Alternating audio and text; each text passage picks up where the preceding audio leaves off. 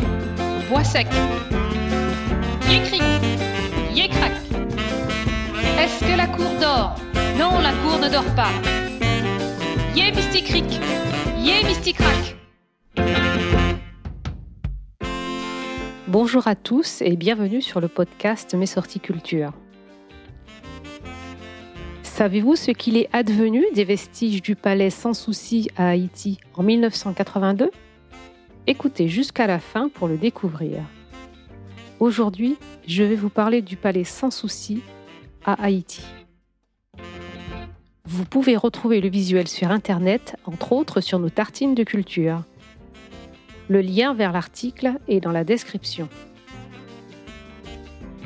Le palais sans souci et la citadelle La Ferrière sont situés à 20 km au sud de Cap Haïtien, à Haïti. Ils font partie du parc national historique Citadelle sans souci Ramier sur une superficie de 25 km. Cela englobe l'ensemble monumental du palais sans souci et ses dépendances, la citadelle La Ferrière et le site des Ramiers. Ce sont des symboles universels de liberté car ils sont les premiers ouvrages construits par des esclaves noirs ayant conquis leur liberté. Pour les Haïtiens, ils représentent les premiers monuments de leur indépendance. Mais remontons le temps. En 1791, à Bois-Caïman, dans le nord, de nombreux esclaves décident de la révolte. La révolution haïtienne est la première révolte d'esclaves réussie du monde moderne. En 1804, après 13 ans de lutte, Haïti devient la première république noire la République indépendante d'Haïti, succédant à la colonie française de Saint-Domingue. Jean-Jacques Dessalines en est le président. Dessalines confie immédiatement à l'un de ses généraux, Henri Christophe, le soin de construire une gigantesque forteresse destinée à protéger la jeune République. C'est la citadelle La Ferrière, la plus grande forteresse des Caraïbes.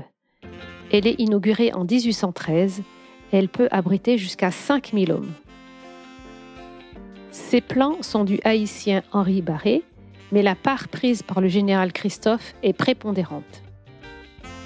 Sur environ un hectare, c'est un vaste quadrilatère constitué de quatre corps de bâtiments, de quatre tours s'ordonnant autour d'une cour centrale et formant sur plusieurs étages un front bastionné de batteries et de casernes un système très élaboré de canalisation et de citernes et des murailles colossales rendent cette citadelle inexpugnable et impressionnante.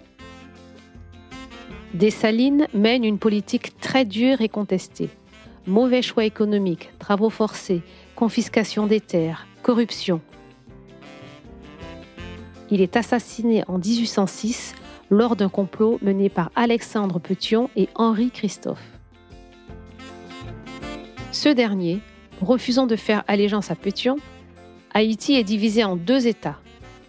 L'État du Sud, gouverné par Pétion, et l'État du Nord, où Christophe se proclame président en 1807, puis roi en 1811. Yécric Yécrac Yémysticric Yémysticrac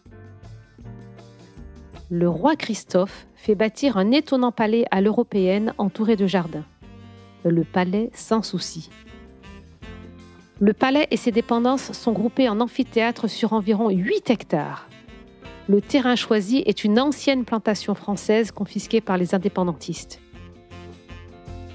Inauguré en 1813, ce grand ensemble architectural répond à la nécessité de concentrer autour du roi l'essentiel des fonctions administratives.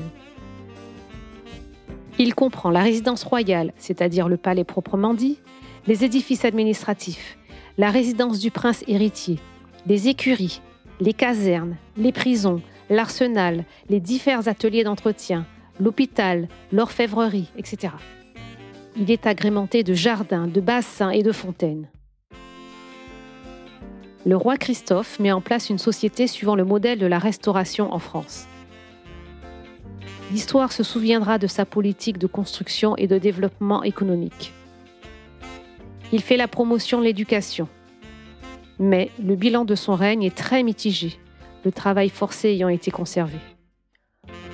En conflit contre le régime de Pétion, il mène une guerre dévastatrice qui dure de 1807 à 1820. En octobre 1820, une révolte gronde parmi le peuple haïtien contre les lois agraires et le travail forcé. Affaibli par une attaque cérébrale, le roi se suicide en se tirant une balle dans le cœur. Le palais sans souci est alors pillé puis abandonné. Ensuite, il est miné par deux séries de violents séismes en 1842 puis 1843 et n'est jamais reconstruit ni restauré. Il demeure néanmoins, par ses dimensions, une ruine imposante et cohérente qui tient sa bizarre beauté d'un contraste exceptionnel entre le site montagneux et une architecture très inattendue. Et maintenant, l'ensemble semble comme sorti d'un conte. La nature prolifique tropicale mêlée aux escaliers baroques et terrasses classiques, inspirées de châteaux européens, les canaux et bassins librement inspirés de Versailles. Depuis 1982, ces vestiges sont inscrits sur la liste du patrimoine mondial de l'UNESCO. Je vous remercie pour votre écoute. J'espère que cette découverte culturelle vous a plu. Je vous invite à aller sur la plateforme d'écoute de votre choix pour nous laisser 5 étoiles ou un avis. Nous nous retrouverons dans deux semaines pour un nouvel épisode. Abonnez-vous à notre podcast Mes sorties culture pour ne rater aucun épisode. D'ici là, vous pouvez aller sur le site web mesorticulture.com pour trouver des visites guidées pour découvrir notre patrimoine culturel et aussi répondre à nos mardis devinettes et à nos énigmes du vendredi toutes les semaines sur Instagram et Facebook. Tous les liens sont dans la description. À bientôt!